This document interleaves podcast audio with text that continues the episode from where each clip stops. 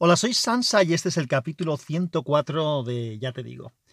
¿Y qué es lo que os digo? Pues que realmente este capítulo lo estoy improvisando porque la idea que llevaba era grabarle un audio y enviárselo por Telegram al amigo Converso72 del podcast Vidas en Red, que recientemente se sacó su carnet de conducir, que hacía tiempo que iba detrás de ello, ha sido peatón muchos años y bueno, pues eh, estaba muy contento con, el tema. De hecho, grabó un par de podcasts explicando pues, su situación, por qué no se lo había sacado antes, por qué pensaba que era bueno sacársela ahora, cómo se le iba a plantear, eh, cómo le habían ayudado en la autoescuela.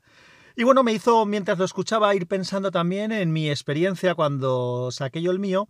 Y como es radicalmente diferente, eh, por lo menos la, la actitud frente al tema del carnet de conducir a la suya, pues creo que he pensado que era interesante eh, plasmarlo en un capítulo y contrastarlo. Yo ya he contado en varias ocasiones que a mí me gustan los coches, el tema del motor, que de jovencito eh, concebí un coche que es lo que se llama Unicorn ST, como en mi otro podcast. Sabéis que grabo de vez en cuando algún capítulo explicando temas de, de automóviles, o sea que es un tema que me gusta. Los coches me encantan. Y yo me pasé gran parte de mi infancia y adolescencia deseando tener 18 años con el, mero, con el objetivo clarísimo de sacarme el carnet de conducir. Para mí eso era una, una obsesión, pero una de las cosas que más ilusión me hacían en la vida, sacarme el carnet de conducir y poder conducir. De hecho, eh, me ensoñaba yo pensando que me daban un permiso especial para podérmelo sacar antes y que un día me levantaba por la mañana y tenía un Ferrari P4, que son los coches que más me gustan del mundo y de la historia, con las llaves ahí puestas y con un permiso especial para sacarme el carnet de conducir. Eh, estoy hablando de cuando era pequeño, ¿eh? Así que eh, en ese aspecto es distinto a converso. Yo siempre quise sacarme el carnet de conducir. Así que cuando hubo ocasión, pues lógicamente me apunté a la autoescuela. Me apunté a la autoescuela del barrio de cerca de mi casa, que era una autoescuela pequeña que no pertenecía a ninguna cadena. También hablo del tema este de las cadenas converso. Autoescuela Zaidías se llamaba en Valencia. Y, nada, y empecé las clases. Eh, empecé a hacer las clases teóricas. Claro, había cosas de, de las clases teóricas que son así de mecánica y como los profesores, había un profesor y una profesora, sabían que yo sabía de ese tema porque estaba estudiando ingeniería mecánica, pues alguna cosa incluso me preguntaban ellos a mí, y de, oye, ¿y esto realmente es así? ¿Cómo, cómo es exactamente? Bueno, la verdad es que yo no, no las viví mal, las, las pequeñas, las clases en las que te explican un poco el concepto teórico, la parte de las, de las normas, las medidas y todo eso es la parte más rollo probablemente, Los, las señales sí que me gustan, la parte esa de medidas y de historias de estas era un poquito más aburrida, las edades mínimas a que tiene que tener no sé quién para ir delante, para ir detrás, y estas historias. Y bueno, hice muchos test como todo el mundo y me saqué el teórico. Antes de examinarme del teórico, empecé a hacer ya las prácticas. Y bueno, eso era unas cosas que me hacía una ilusión, como os podéis imaginar, tremendas. Entonces empecé a hacer las prácticas. A mí, como me gustaba mucho el coche, yo de pequeño, una de las cosas que recuerdo con más cariño, eh, algún viaje hice con mi padre acompañándolo de trabajo, me imagino que sería en el mes de julio, que yo estaría de vacaciones y él igual estaba trabajando. Y yo desde el asiento derecho ya le, cambiaba las marchas. Cuando él tenía que cambiar, a veces ya no, al principio me decía, pon primera, pon segunda, pon cuarta, pon quinta. Ya llegó un momento en que ni siquiera me decía pon nada. Yo sabía cuándo había que cambiar y sabía qué marcha había que poner. Entonces, esa ventaja la tenía, que a mí me gustaban los coches, que los disfrutaba, que tenía el deseo ferviente de conducir y además un cierto conocimiento. Con mi padre también alguna vez hice alguna práctica en algún sitio descampado con, con su coche, o sea que más o menos había probado lo que era mover un coche. Pero aún así, eh, las primeras prácticas me fueron bien, yo fui haciendo, pero eh, eres torpe porque evidentemente no sabes conducir. Y bueno, yo fui haciendo las prácticas, hice un par de ellas, luego me examiné del teórico, aprobé el teórico y el día que estábamos volviendo con el teórico, como el profesor me veía bastante bien, me dice, eh, si has aprobado el teórico, el próximo examen te presentas del práctico. Y eso me dio un poco de vértigo porque yo no, me consideraba, no consideraba que estaba suficientemente preparado para hacer el práctico, él debía de pensarlo, yo no lo pensaba. Y contra su criterio, bueno, hay una cosa que no he contado, perdón, que es importante. Una de las cosas que quise hacer, tras hacer las dos primeras prácticas o así, le propuse al profesor y me, dio la opción aunque dijo que no me lo recomendaba, pero me dio la opción, luego me dio la razón, de hacer dos prácticas seguidas. En vez de hacer una práctica solo, a mí se me quedaba corto, yo quería hacer dos prácticas seguidas. Entonces las prácticas las hacía de dos en dos, claro. Corría más, o sea, íbamos más a prisa porque hacía más prácticas en menos días, pero sobre todo lo que yo quería era tener la sensación de, yo soy muy, muy de esto. Por ejemplo, la, primer día, la primera vez que fui a esquiar, eh, me explicaron los rudimentos y yo soy muy malo siguiendo instrucciones físicas. Eh, por ejemplo, si me enseña alguien un paso, de, un paso de baile, soy muy malo. Hasta que no lo interiorizo, luego cuando lo interiorizo, como tengo ritmo y tal, creo que bailo hasta bien y todo, ¿no? Pero tengo que interiorizarlo y eso es un trabajo mío de memoria muscular que, que cuando lo consigo ya he adquirido la confianza en mí mismo de que puedo hacerlo, ¿no? Entonces, el tema de esquiar fue lo mismo, me explicaron cuatro cosas y luego yo quería experimentar yo. Me iban explicando, mi cuñado luego de las clases con los monitores me iba diciendo cosas, digo, no me cuentes historias, déjame a mí, déjame que sienta las cosas, ¿no? Entonces, por eso yo quería las clases un poquito más largas y las hacíamos dobles. Bueno, pues eh, cuando el profesor me dijo de, ya eh, examinarme, le dije que, que, no. Dije no. Y me dice, ¿cómo que no? Y digo, no, mira, vamos a parar eh, una semana o dos. Y me dice, Vicente, no te lo recomiendo para nada, porque no, no, eso no lo debes hacer, vas a perder ritmo. Y dije, mira, yo noto tres o cuatro cosas que son las que no domino de la conducción, del manejo del coche, que en concreto, sobre todo, lo que me costaba bastante era la reducción y frenada, el hacerlo con, con precisión, que no se calara nunca el coche, que no frenara nunca bruscamente. Eso lo quería hacer, lo quería dominar y notaba que no lo dominaba. Y a pesar de hacer dos prácticas seguidas, no acababa de, convencerme. Entonces, lo que hice fue con mi padre en un polígono industrial, en una zona cerrada, en un parking que no había nada, ni había tráfico, ni, ni historia. Estuvimos practicando ese tema que era el que yo quería dominar. Cuando me sentí cómodo con eso, también aprovechamos para practicar el tema de aparcar, que es una maniobra compleja y que en las clases tienes que tener tiempo para todo. Así que todo lo que dominara yo ese tema eh, por mi cuenta, pues eso que, que, nos ahorrábamos y podíamos aprovechar más la clase en algo súper importante que es circular. Porque yo siempre he dicho que conducir es relativamente fácil, es una cosa de memoria muscular, que el cuerpo se acostumbra a mm, los pedales, al al, al cambio de marchas, al volante y demás. Pero lo que es difícil realmente es circular en un entorno, cumplir con unas normas, estar atento a los, a los vehículos que están a tu alrededor.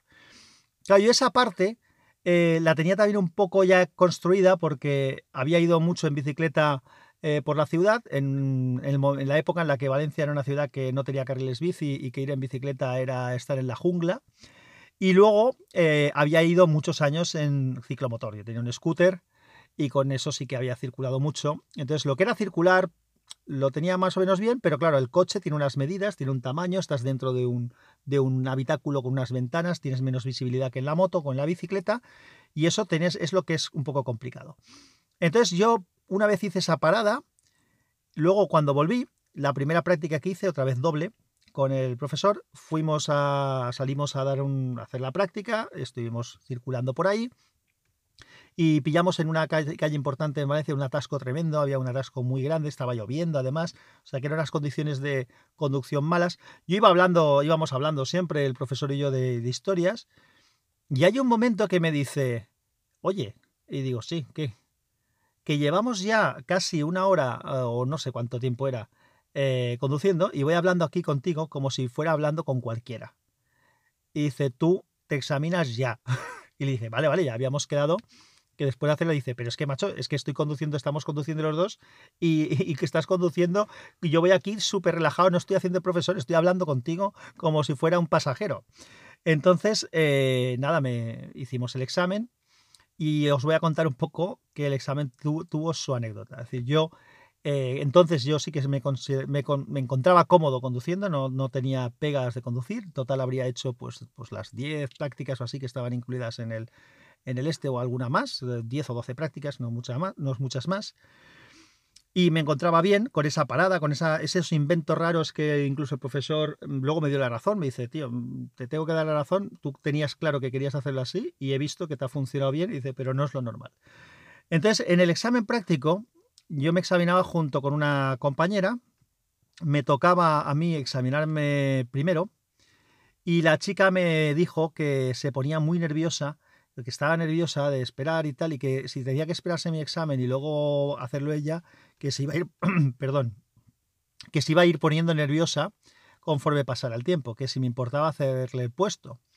Preguntamos al examinador y el examinador no tuvo ningún problema, con lo cual la chica hizo eh, la parte del examen antes que yo. Entonces ella se subió al coche, empezó a conducir, siguió las instrucciones que le indicaban el examinador y en un momento determinado le dicen que, se que gira a la derecha para entrar en una calle. En esa calle había aparcado, en las, eh, nada más entrar en la calle, un camión de los que lleva bebidas a los bares y a los restaurantes. Que si los habéis visto seguro, son unos camiones que es una estructura metálica de, tubo cuadrado, con unos estribos para que se enganche, para que se suban ahí los camioneros para coger los, los cajones de botellas y demás. La chica dudaba para entrar y yo que estaba detrás en el lado izquierdo, igual que ella, veía claramente que dudaba entrar porque no podía entrar. haciendo el giro, como lo estaba haciendo, desde luego no entraba. Y entonces llegó un momento en que el examinador le dice, vaya usted adelante. Y entonces esta chica tiró adelante y tiró adelante y entonces el estribo ese que os estaba describiendo de la estructura del camión se enganchó en la aleta izquierda del coche y como si fuera un abrelatas, lo abrió como un abrelatas desde el morro del coche hasta casi el final del capo. Entonces, claro, tuvimos que parar, hubo que se subió el profesor al coche, hizo marcha atrás, desenganchó el coche del, del camión. Eh, no recuerdo si hubo que hacer papeles o no, porque no había habido daños en el camión. El camión, vamos, no le hizo eso nada, porque era la estructura esa metálica. Y entonces me dijeron a mí que pasara yo delante. Me dice, pasa usted delante. Entonces yo pasé delante, eh, agarré el volante y me puse a conducir. Entonces me fueron dando indicaciones. Claro, yo llevaba ya bastante rato conduciendo y le digo al examinador, cuando, cuando esté eh, mi compañera tranquila eh, y ustedes me indiquen, paro y que, su, y que vuelva a ponerse ella. Y entonces el examinador, con cara de alucine, me dice, ¿cómo? Dice, no, no, perdone, su compañera está suspendida ha chocado con un camión. Dice, usted se está examinando desde el mismo instante en el que ha cogido el volante. Yo estaba pensando que yo estaba conduciendo el coche para llevarlo un rato hasta que me tocara mi zona y que, y que eso era todo, pero no, no, yo había estado examinándome pensando que no me estaba examinando. Y el examen fue muy largo porque tuve que hacer los dos trayectos. Normalmente lo que hacían aquí es que salías de una zona de examen y llegabas a otra zona de examen. Entonces tuve que hacer las dos zonas yo. Y bueno, más o menos el examen fue bien, aprobé.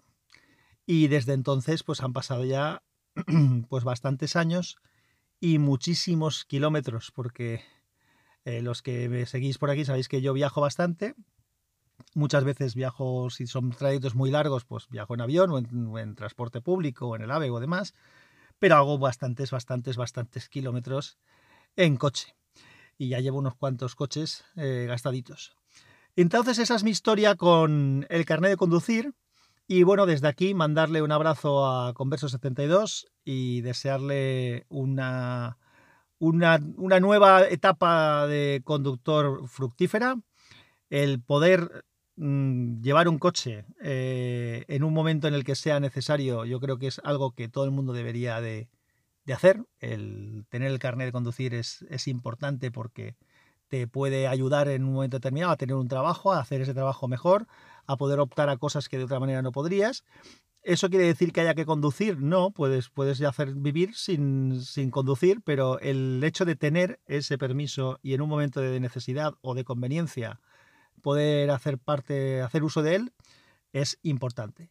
En el futuro que nos espera de la lo que es la movilidad de las ciudades, perdón, eh, yo creo que también va a ser importante porque el que haya, el, ya hay bastantes, en, ciudades importantes ya hay vehículos pequeños en alquiler que uno puede usar para cuando tiene que moverse mucho, porque yo creo que aquí en el, en, el sobre todo en, el Anchor, que sabéis que a veces hay, hay mini conversaciones porque la gente puede hacer llamadas, eh, sí que he participado en algún debate hablando del tema del transporte público, porque hay gente que es muy defensora del transporte público en las ciudades, yo lo soy, pero eh, hay veces que el transporte público no es la solución, porque uno necesita una mm, flexibilidad mayor porque tienes que llevar carga, porque tienes que hacer ir a muchos sitios muy distintos en poco tiempo y eso no es asumible con transporte público que va de punto a punto. Claro, siempre puede ir uno con, con chofer o, pagando taxis, pero incluso así puede no ser, no ser práctico, aparte de caro. Entonces, nada, eh, lo dicho, converso, felicidades, disfruta de esta nueva etapa, sácale el partido que imagino que le vas a sacar. Y bueno, me has servido primero para hacerte esto en tu honor y luego para rellenar pues este espacio en una anécdota que, que, bueno, no sé lo que pueda haber interesado a los demás, pero a mí me ha gustado recordar la, la historia. Así que sin más, voy a ver si os preparo otra cosa para otro momento. Un abrazo fuerte y que la fuerza os acompañe.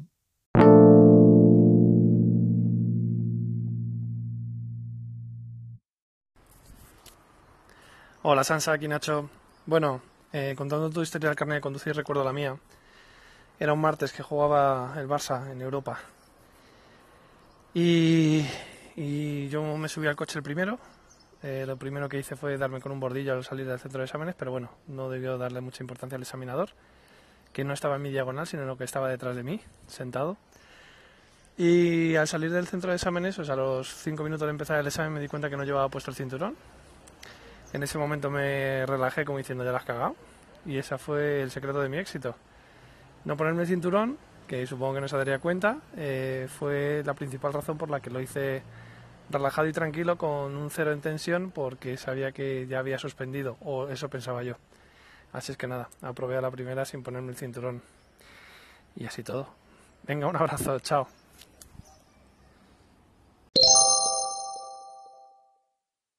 Gracias Nacho por la anécdota. Bueno, la verdad es que sorprende, ¿no? Que, no se fijara en algo que, entiendo yo que es de las primeras cosas que hay que mirar cuando alguien se pone al volante. De hecho, cuando iba ya a la autoescuela, una de las cosas que siempre se fijaban era que entraras, que te colocaras el asiento en posición, el retrovisor y, por supuestísimo, el cinturón. Así que me alegro que tuvieras suerte y también de que te sirviera de, de relax, de decir, bueno, no tengo nada que perder, ¿no? Venga, gracias por el aporte. Un abrazo.